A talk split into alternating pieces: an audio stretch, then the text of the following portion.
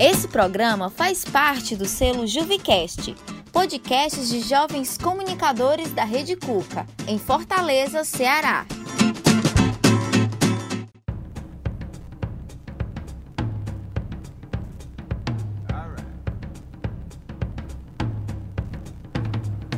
Se quiser saber, vamos te falar. A cada semana uma animação vai gerar.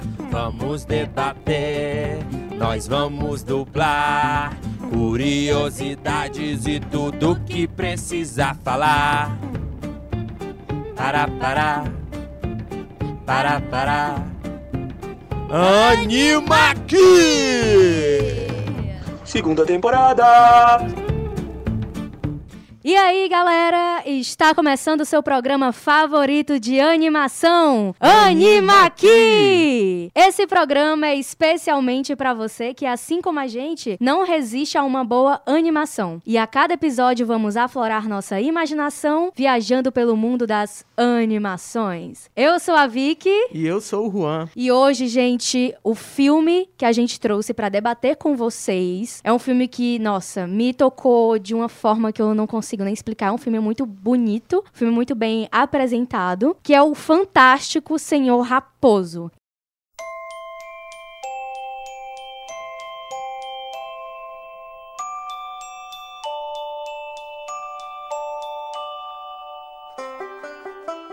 Ele foi dirigido por o S. Anderson, que é um cineasta, produtor, roteirista e ator muito conhecido pelos é, visuais excêntricos e pelo estilo de narrativa do, dos filmes que ele traz. Inclusive, é, a maioria, eu, acredito que todos os filmes que ele faça sejam em stop motion. E stop motion, pra mim, é um tipo de filme que é muito maravilhoso. A gente sabe o, o trabalhão que dá pra fazer esse tipo de filme, né, Juan? Sim. Nossa, gente, são anos fazendo isso. E pra ver o, o resultado, realmente vocês precisam assistir, porque o filme é lindo, tem um visual muito bonito e uma história. Nossa, que a gente trouxe aqui pra vocês, eu acho que vocês vão gostar, hein? É isso. Então, gente, o Fantástico Senhor Raposo é, foi um filme lançado em 2009 com a temática que eu considero, nós consideramos, né, bem atual e que é importante de ser discutido, né? O filme começa com o personagem principal, que é o seu Senhor Raposo, e a esposa dele. Nesse momento eles estão roubando galinhas e acabam caindo numa ma- armadilha e ela diz pra ele que está grávida e quer que ele mude de vida. A partir daí, a gente acompanha o Sr. Raposo mudando totalmente a vida dele para se dedicar à família. Ele vira colunista de um jornal, até que ele decide se mudar para outro local, um local mais perigoso para uma raposa como ele. Mas ele estava bem disposto a correr esse risco, mesmo sendo avisado pelo texugo que ali perto morava três fazendeiros muito cruéis. É, e, tipo, esse Texuga é tipo o corretor de imóveis dele, né? Cara, e o, o seu Raposo queria morar logo perto de três fazendeiros. Cara, é, é louco. E, tipo assim, é, nesse momento, a gente vê que, por exemplo, quando ele tá discutindo, né, com o Texugo Juan, eles começam a brigar um com, um com, os o- um com o outro de uma forma animal mesmo, né? Sim, é um momento Fica fazendo aqueles grunhidos. e se pegando ali e tal.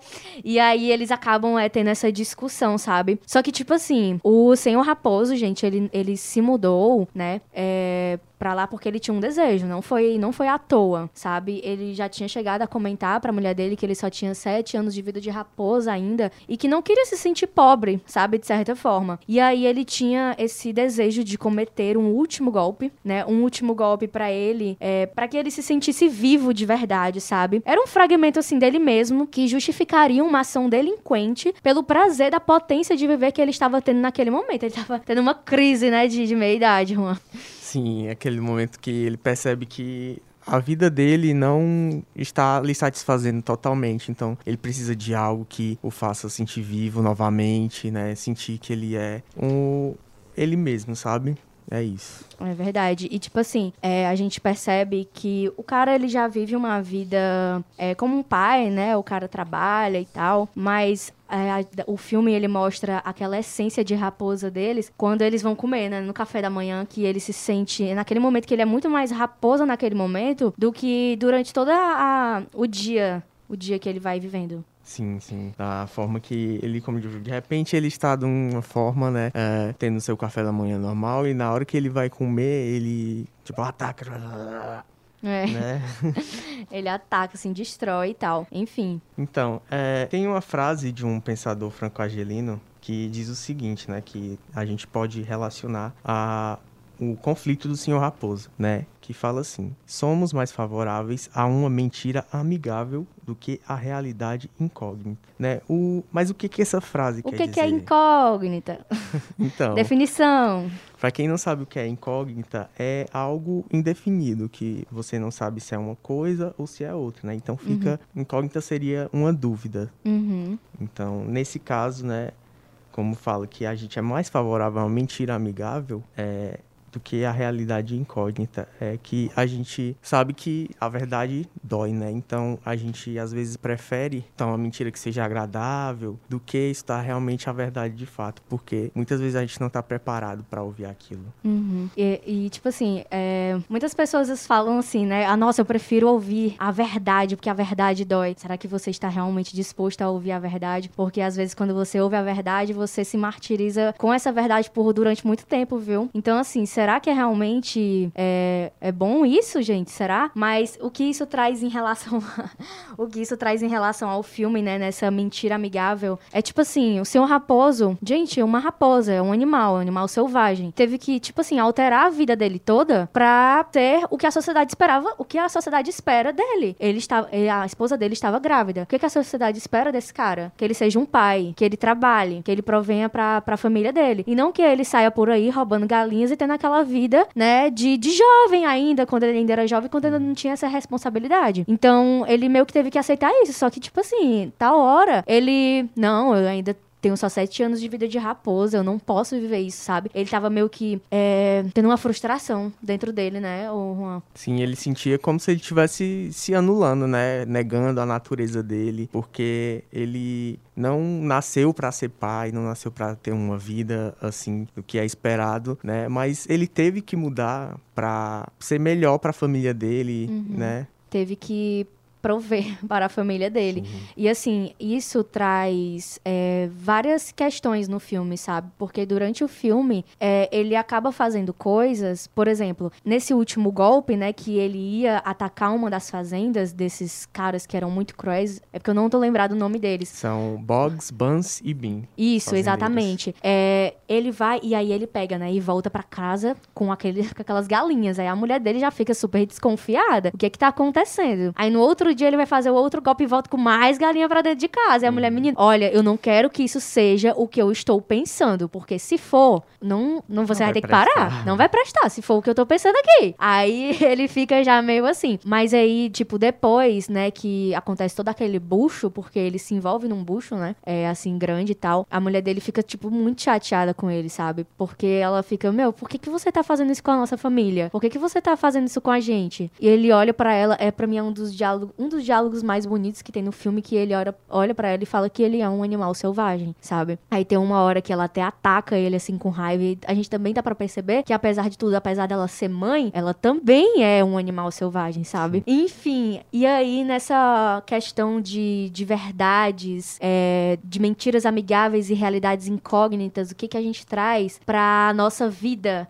a respeito disso? Então, a gente pode perceber que é, a gente acaba, às vezes, nos anulando ou tentando agradar as pessoas, né, por conta disso, e acaba deixando de viver, né, de viver da nossa forma, é, fazer as coisas do jeito que a gente gosta de fazer, tudo por uma questão, sabe, de é, tentar agradar os outros ao seu redor. Ou então de simplesmente ser o que a sociedade espera que a gente seja, né?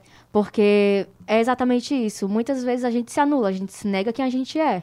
Porque às vezes a sociedade não quer que a gente seja dessa forma. Então, olha, você vai ter que ser isso, isso e isso. E aí você acaba sendo isso, isso e isso, e você fica frustrado, você fica triste, você se pergunta por quê, que é uma das mesmas é, indagações que o, o senhor Raposo traz pra ele. Por quê? Por que que eu tenho que ser dessa forma? Sendo que eu sou um animal selvagem, sabe? E ele é. É, enfim, trazendo é, para outros lados, é, bom, não sei mais o que dizer, mas é um, um filme. Ah, lembrei. Olha, esse, tipo assim, é um filme. gente, que é considerado infantil, né? É um filme considerado infantil, mas o interessante é que ele traz essas indagações é, que quem é adulto e assiste entende melhor, sabe? Por isso que, tipo assim, uma criança tá assistindo, ah, ok, olha seu raposo, ele não quer ser, ele não quer ser pai, isso aqui, isso aqui. Mas a gente que assiste o filme, a gente adulto e tal, a gente tem mais essa consciência, a gente dá pra é, captar essa mensagem bonita que o filme traz. Eu acho muito bonito, sabe? E, e todo o visual do, do filme também é muito bonito, é muito, é muito emocionante. Eu, eu achei muito, muito emocionante esse filme. Eu posso falar por mim, né, quando eu digo que eu assisti esse filme, acho que já tem 10 anos ou mais, a primeira vez, né, que eu assisti, né, eu, eu ainda era criança, então, tipo, basicamente eu não prestava atenção nas mensagens do filme, mas eu reassisti ele, né, agora, e eu pude captar muita coisa que eu não teria, que eu não peguei da primeira vez que eu assisti, né, e isso é, Aí daí a gente pode tirar, né, essa questão do, é, a, a, dos espectadores, né, é, seja a criança ou o adulto, né, vão ter perspectivas diferentes do filme. Uhum, exatamente. E aí, a gente queria também falar sobre. Nós queríamos falar sobre outro, outro assunto aqui, que é a questão do senhor Raposo com o filho dele, Isso. sabe? O filho dele é uma raposinha também, é um animal selvagem. Dá para perceber que o menino ele é bem irritado assim, sabe? É, Mas, é, ele é bem rabugento. Qualquer coisa ele já tá cuspindo no chão com raiva, né? e aí, é, nesse, no momento do filme, o tio do, do primo dele tá doente, aí o primo dele vai o quê? Vai passar uns dias com ele. Só que o primo dele parece, é, aparenta ser melhor do que, do que o Ash, que é o, filho do senhor Raposo. Sim. E aí ele fica muito frustrado também, porque o menino joga super bem, melhor do que ele. O menino nada melhor do que ele. Aí o menino se sente inferior, Sim. sabe? E ele acaba ganhando uma atenção é, maior do senhor Raposo, né?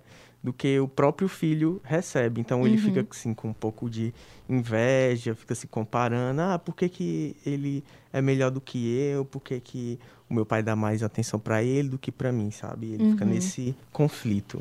Ai, eu lembrei de uma parte do filme que, nossa, eu fiquei, tipo assim, muito emocionada. O menino, ele entra no quarto reclamando alguma coisa de, de dormir, né? Que dói na coluna dele e tal. Uhum. E aí o menino, o Ash, que é o filho do raposo, ele fala: Ai, sei o que, dorme em qualquer canto aí. Aí o, o bichinho, oh, meu Deus, eu achei tão fofo essa parte. O Christopher, o Christopherson, ele vai para debaixo, né, da, daquela estante uhum. e começa a chorar. Tu notou que ele tá chorando? Ele tá. Meu Deus, eu fiquei muito emocionada. Sim. Ele começa a chorar. Aí o Ash, naquele momento, né, ele levantou e foi, tipo, ligar o trenzinho. Sim. E aí ficou lá olhando o trenzinho. Ele pegou e saiu debaixo da estante e ficou olhando o trenzinho junto com o Ash. E essa parte eu achei muito linda, sabe? Uhum. Desse momento de nossa, os dois não estavam se batendo ali, né? Não tava gostando um do outro. O Ash tratando ele muito mal, mas ele, quando começou a chorar, ele meio que teve uma empatia, né? Sim. Levantou, mesmo que ele não dissesse nada, ele ligou lá o trenzinho pra ficar pensando e tal. E essa é uma parte do filme que também é muito. É, traz muitas outras questões, né? Porque a gente, muitas vezes a gente se compara muito com, com outras pessoas. Ai, que tal pessoa faz a coisa melhor do que eu. Mas, nossa, tal pessoa faz uma coisa melhor, mas porque ela. Aquilo é pra ela, sabe? Talvez aquilo não seja para você. Talvez você seja melhor em outras coisas também. Não na, naquilo que você é, tá querendo ser, sabe? Não sei. Mas a gente acaba se comparando gente, uhum. e isso causa uma frustração e isso é muito Sim. complicado, galera. E fica se cobrando, né, também pro, pra ser o melhor naquilo. E como a Vicky falou, às vezes é, aquilo não é a sua praia, sabe? Você pode ser melhor em outra coisa ou outras coisas e às vezes você nem sabe, né? E fica só é, preso aquilo, a uma ideia ou a uma coisa, ah, eu tenho que ser bom só nisso porque ah, meu pai era ou alguém uhum. era, então tem essa questão da comparação. Pois é, então é uma das partes, uma das abordagens do filme que eu acho muito, muito legal de ser discutida.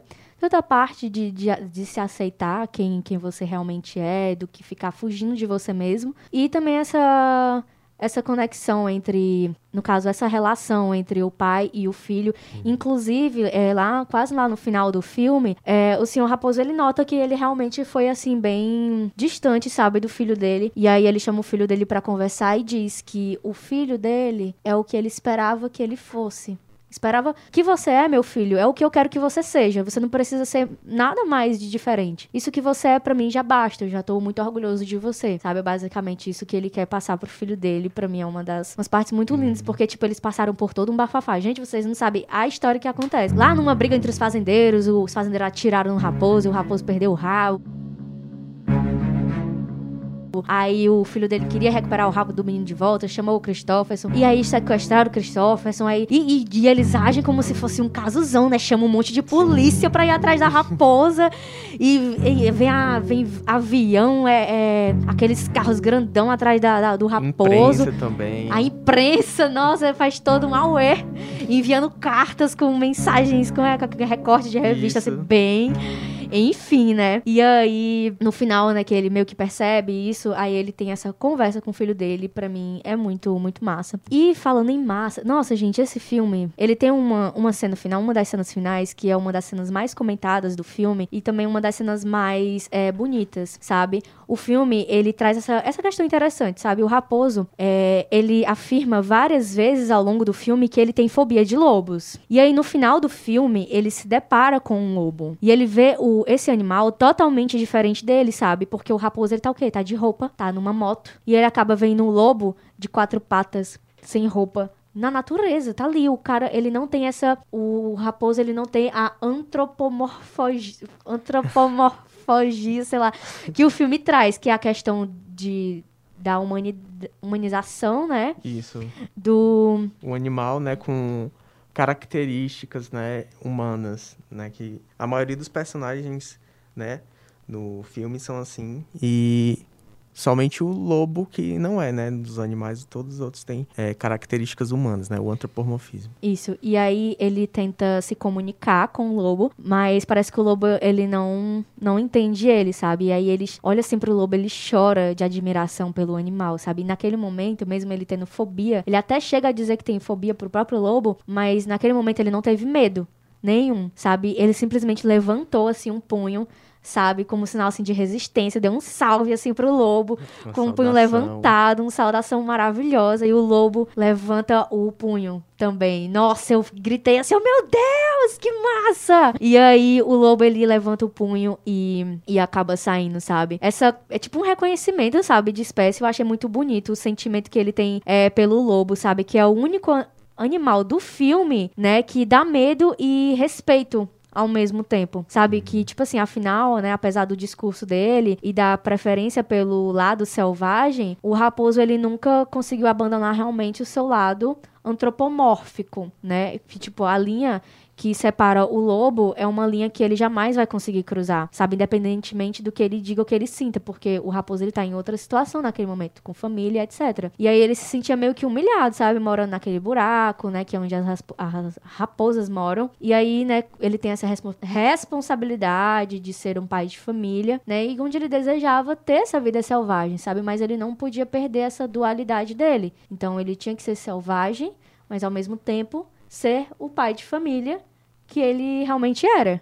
Enfim, é, a gente vai terminando o programa por aqui, certo? É, eu espero muito que vocês tenham gostado desse, desse debate, sabe? Fica aquele conselho, nunca se anule para caber no mundo de alguém, sabe? Viva no, no seu. É, seja você. É, seja autêntico, seja você. É, porque assim você vai ser mais feliz, não vai ser frustrado, né? Vai poder mesmo ter uma vida legal, boa, assim, sabe? Na medida do possível. Vai evitar desgaste. E, tipo assim, eu vou trazer aqui uma frase muito bonita. Porque, tipo, eu tava lendo sobre o filme, né? Claro e tal. E aí apareceu uma frase do Pablo Neruda, muito bonita, e eu vou ler para vocês. Algum dia em qualquer parte, em qualquer lugar, indefectivelmente, te encontrarás a ti mesmo. E essa, só essa, pode ser a mais feliz ou a mais amarga de tuas horas. Olha que frase bonita.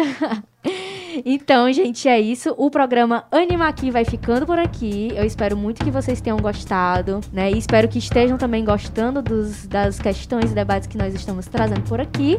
Então, é, um abraço e até a próxima. próxima. Tchau, gente.